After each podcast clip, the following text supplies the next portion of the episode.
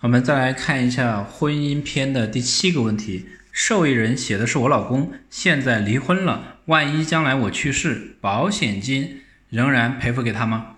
我们看一个案例，三年前陈三给妻子赵静购买了一份人寿保险，这张保单的投保人是陈三，被保险人是赵静，受益人呢是陈三。二零一九年二月，赵静和陈三因感情不和而办理了离婚手续。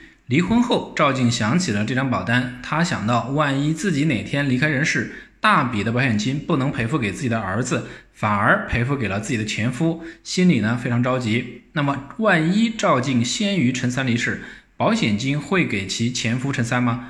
我先来告诉大家，那不会，应该将这笔保险金作为赵静的遗产处理。按照保险法司法解释三第九条的规定。受益人的约定包括姓名和身份关系。保险事故发生时，身份关系发生变化的，认定为未指定受益人。所以呢，一旦赵静离世，身故保险金会作为赵静的遗产分配给赵静的法定继承人。此时，赵静该怎么处理这张保单呢？有两个建议。第一个，赵静可以和前夫陈三商量。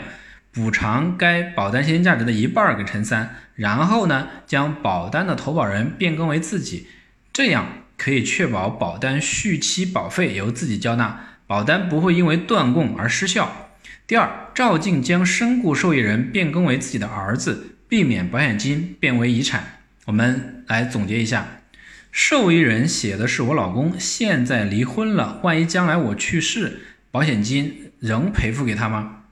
两种情况，那第一个呢是保险事故发生时，受益人与被保险人的身份关系发生变化，视为未指定受益人，那也就会成为遗产，由他的法定继承人来继承。为了避免保单断供或者保险金变为遗产，可以采用两种方法进行处理。首先，第一个，第一种办法变更身故受益人；第二个，变更投保人为自己。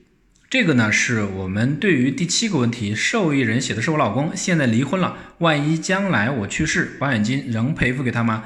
这个一个案例的分析，感谢大家的收听。